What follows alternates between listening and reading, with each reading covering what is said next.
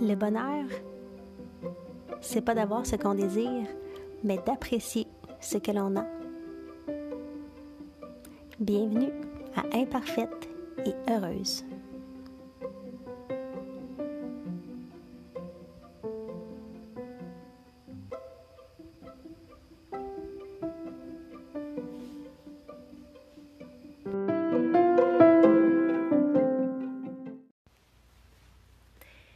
Bonjour, bienvenue au 14e épisode d'Imparfaite et Heureuse. C'est notre avant-dernier avant que la formule change un petit peu. Donc, pour la deuxième saison, qu'est-ce qui va s'en venir? C'est des entrevues avec des femmes très inspirantes, de bagages différents, qui ont euh, déjà une longueur d'avance sur certaines euh, par rapport à leur connexion à leur essence. Euh, à la façon dont elles vivent leur vie en conscience et qui s'attardent vraiment au sujet de comment vivre en équilibre, euh, comment être parfaitement imparfaite, donc imparfaite et heureuse quand même. Donc ça, c'est ce qui s'en vient dans deux épisodes. Et aujourd'hui, on parle de euh, l'état d'esprit ou le disque dur qui joue dans ta tête, dans ma tête.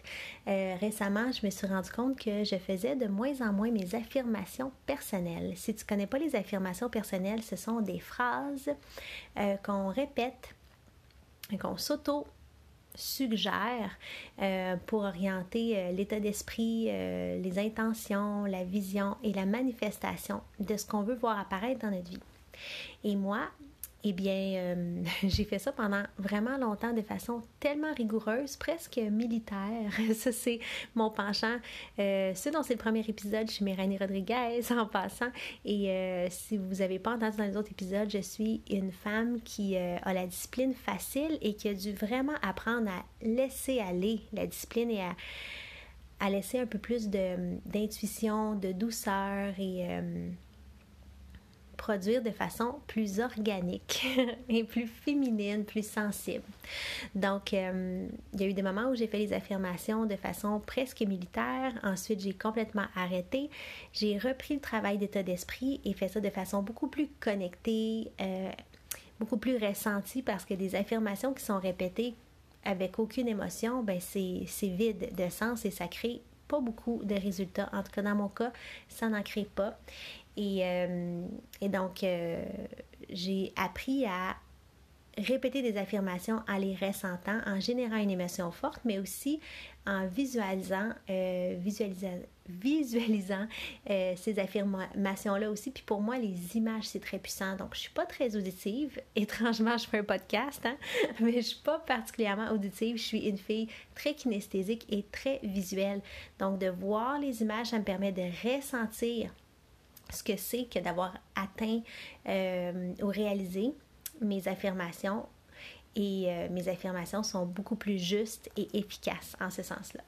Et euh, comme j'avais arrêté pendant un certain temps où j'en faisais mais de façon un peu moins régulière, ce que j'ai remarqué en reprenant le travail d'affirmation positive, c'est que j'ai réalisé comment mon esprit conscient était désentraînée. Et donc, ça a été très intéressant pour moi de, me rendre compte que malgré que je suis une fille très positive, très connectée, que je médite euh, tous les jours et que je vis euh, le plus en conscience possible, ben, il y a des patterns, euh, toutes sortes de réflexes de mon cerveau. Et j'écoutais, comment il s'appelle? C'est pas Wayne Dyer, mais Wayne Dyer, je l'aime, alors je vous le nomme pareil, c'est Dennis Waitley. Dennis Waitley qui euh, a étudié euh, la psychologie euh, des gagnants et est un expert en développement personnel, a fait plein, plein, plein d'ouvrages et de livres audio. J'écoutais son livre audio cette semaine et ce qu'il disait, c'est qu'on avait comme un genre de, de, petit robot dans notre cerveau, qu'au départ, on a commencé, quand on était plus jeune, on a commencé à rentrer de l'information là-dedans et éventuellement, c'est l'information qui a commencé à nous contrôler. Donc, contrôler nos, actions, contrôler nos paroles, contrôler nos réactions. Et quand quelqu'un nous dit quelque chose, on réagit selon le petit robot. Donc, le disque dur qui a été créé dans le passé. Donc, on a tendance à penser que c'est notre personnalité, on a tendance à penser que la réalité, c'est, elle est telle qu'elle est et l'environnement est tel qu'il est. Et quand on commence à réfléchir à notre façon de penser et à s'observer, euh, réagir, on se rend compte que quelqu'un d'autre à la même situation aurait réagi complètement autrement. Quelqu'un d'autre dans la même situation aurait pensé quelque chose de complètement différent pour chaque situation, on peut voir, ça je sais, c'est très cliché, vous l'avez déjà entendu, mais le, voir le verre à moitié vide ou le verre à moitié plein. Donc, euh, c'est cliché, mais c'est vrai. Donc, pour chaque situation, exemple, récemment, on a passé à travers l'Halloween. L'Halloween a été repoussé du 31 au 1er novembre. Là, ça a fait toute une catastrophe. Il y en a pour qui ça a été un sujet... Euh, de, un sujet négatif euh, parce que ça défait les plans. Il y en a d'autres que ça a été un sujet négatif, euh, une, façon de s'insurger contre les autorités gouvernementales. Il y en a d'autres qui ont pris ça vraiment avec la légère en disant euh, ah ben tant mieux c'est un vendredi soir il y en a d'autres qui ont pris ça aussi positivement en se disant ah c'est pour la sécurité de mes enfants donc on a tous vu ça d'une façon complètement différente selon qui on est et surtout et avant tout le disque dur qui se joue dans notre tête. Et si je pense, par exemple, que tout le monde est contre moi ou euh, je suis toujours rejetée, je vais vous dire celle-là parce que moi, j'ai déjà pensé ça quand j'étais jeune. Euh, j'ai été victime d'intimidation pour euh, ma couleur. Donc, les blancs me disaient que j'étais noire, les noirs me disaient que j'étais blanche et j'avais de la difficulté avec mes amitiés. Et en vieillissant, ben, j'ai comme pris pour acquis que j'étais quelqu'un de rejeté et que je n'étais pas aimable. Et ou digne d'amour. Et là, dans beaucoup de, moments où j'étais en groupe, je me sentais toujours rejetée. Et évidemment, je finissais par être rejetée. Et dans ma réalité à moi, je pensais que c'était parce que j'étais rejetée que je me sentais rejetée et que j'avais pas de plaisir.